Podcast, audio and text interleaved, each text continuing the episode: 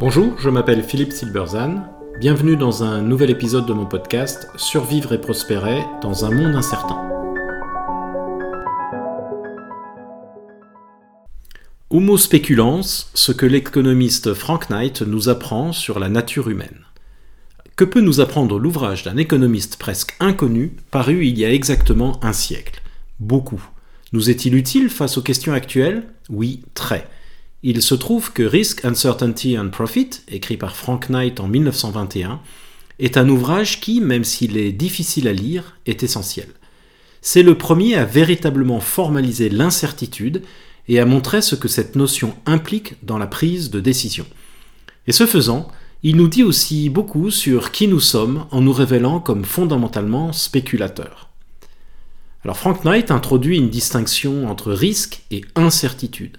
Le risque correspond à des événements répétés à l'identique pour lesquels il est possible d'établir une loi historique de distribution, une statistique. Par exemple, on sait exactement combien de voitures sont volées chaque année, par marque, par modèle et par région.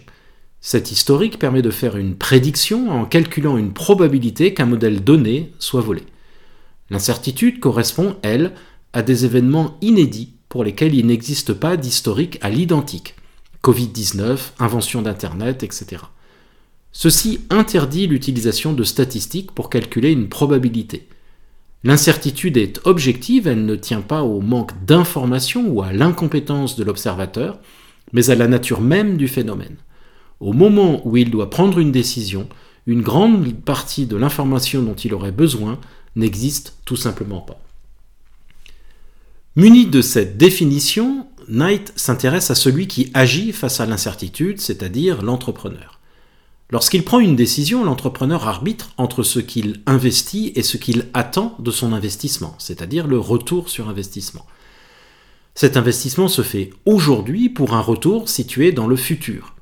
La question du profit naît de l'observation à l'origine de Cantillon, un autre économiste, que l'entrepreneur réalise un arbitrage entre l'investissement réalisé dans le présent, et donc certain, et le retour espéré qui lui est incertain parce qu'il est situé dans le futur. L'entrepreneur ne sait pas si cet investissement donnera quelque chose. Peut-être n'arrivera-t-il pas à mettre au point son produit, peut-être ce produit ne rencontrera-t-il aucun succès, ou au contraire un succès inattendu. En ce sens, le retour sur son investissement n'est pas prédictible. Cela ne veut pas dire que toute prédiction soit impossible. La décision en incertitude peut comporter une part de prédiction. Un voyage sur Mars comporte de très larges parts d'incertitude, bien sûr, mais il échouera à coup sûr si des calculs sophistiqués ne sont pas faits sur, par exemple, la date du lancement ou sur la résistance des matériaux.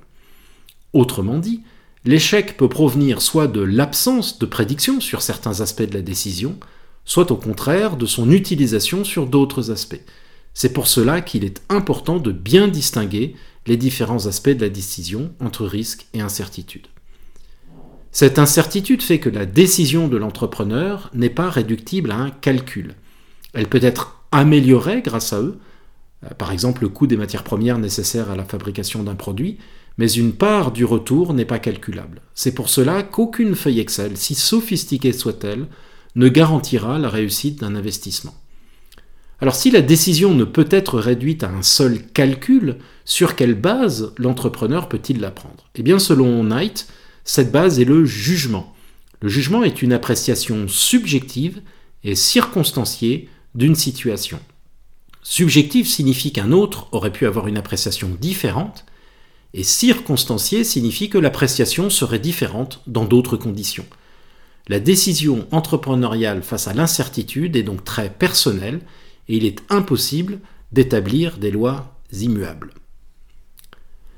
Cette observation d'un entrepreneur exerçant sa faculté de jugement face à l'incertitude permet à Knight d'expliquer l'origine du profit.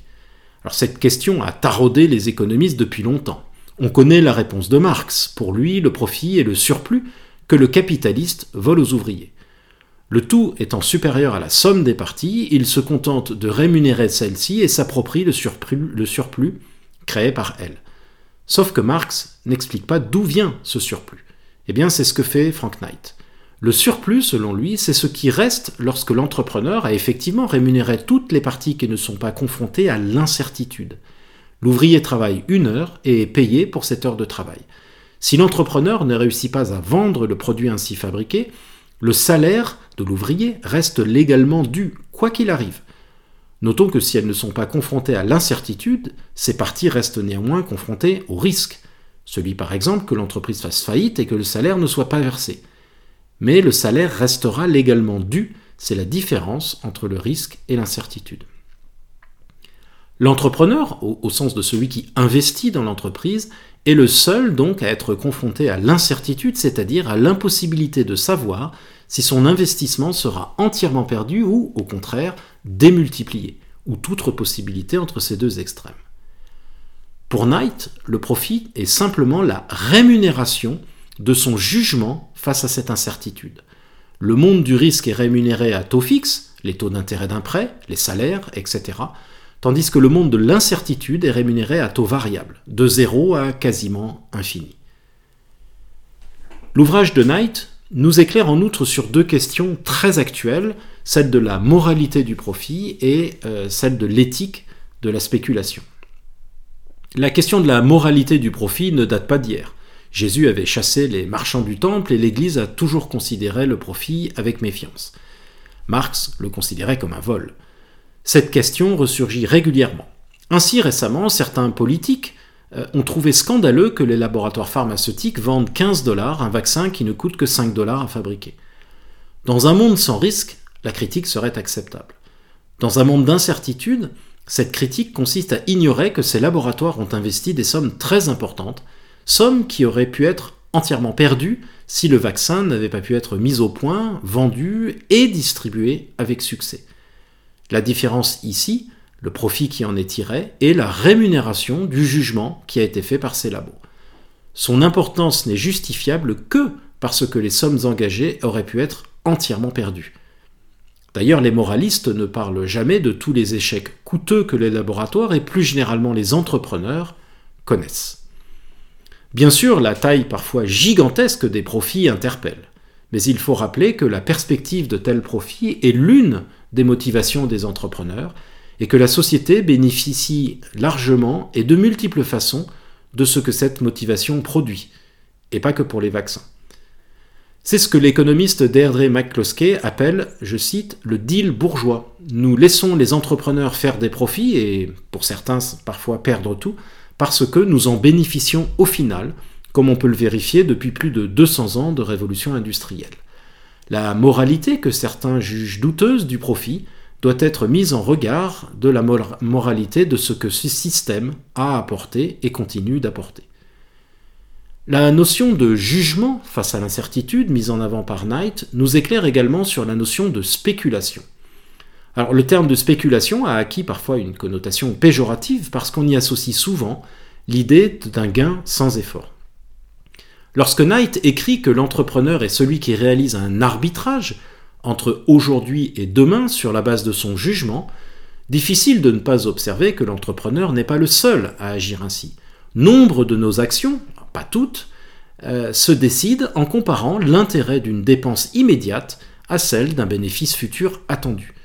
Au fond, tout être humain est un spéculateur depuis la nuit des temps, essayant de tirer avantage du cours des événements et de ses propres actions en réalisant cet arbitrage entre un investissement aujourd'hui et un gain possible, mais pas certain, demain.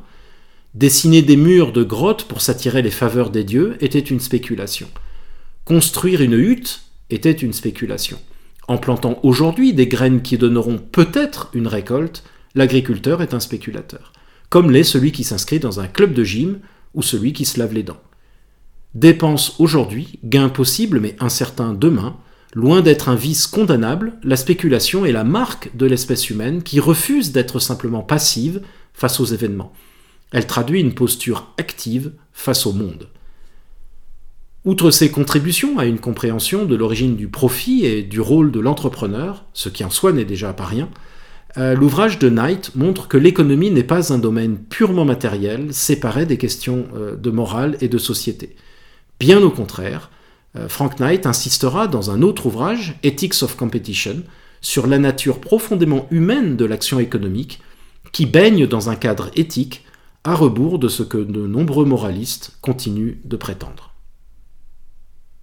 Merci de votre attention, vous pouvez retrouver cette chronique et bien d'autres sur mon blog www.philippe-silberzan.com.